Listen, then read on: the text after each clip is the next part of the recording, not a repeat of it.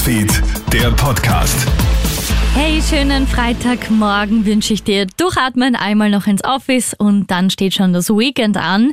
Mach dir also einen chilligen Tag mit einem guten Kaffee und das News Update, das bekommst du jetzt von mir auf den Tisch präsentiert. Schönen guten Morgen, Melly Tichler hier.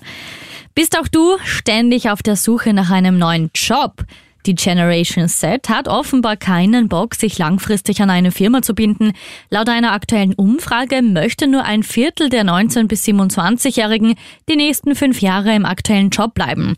Ein Drittel möchte sogar in den nächsten beiden Jahren die Firma wechseln. Das sogenannte Jobhopping setzt sich immer stärker am Arbeitsmarkt durch, erklärt Werner Hammerl von Bewerbungsberatung.at. Der Experte warnt allerdings auch, zu viele Jobwechsel in zu kurzer Zeit machen sich am Lebenslauf meistens nicht so gut. Weiter zu einer Frage, Wann sind wir komplett unabhängig von russischem Gas? Wie die österreichische Energieagentur in einem Papier nun präsentiert, könnte Österreich bis 2030 aus russischem Gas aussteigen. Doch bis dahin muss noch einiges getan werden. Der Gasimport aus alternativen Ländern muss steigen. Auch die heimische Produktion erneuerbarer Gase wie Biomethan oder Wasserstoff muss angekurbelt werden. Zudem muss Österreich bis 2030 etwa ein Drittel des Gasverbrauchs einsparen.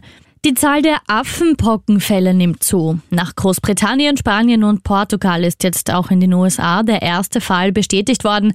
Die WHO hat daher bereits zu einer rigorosen Verfolgung aller Kontakte der Betroffenen aufgerufen.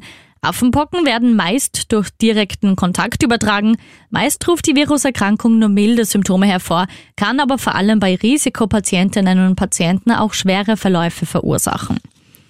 Und während wir heute schwitzen, wird Brasilien von einer ungewöhnlichen Kältewelle heimgesucht, die für Obdachlose sowie für die Ernte zur Gefahr wird. Mit 1,4 Grad verzeichnet die Hauptstadt Brasilia gestern die niedrigste Temperatur in der Geschichte.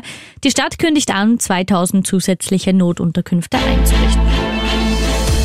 Krone Hits, Newsfeed, der Podcast.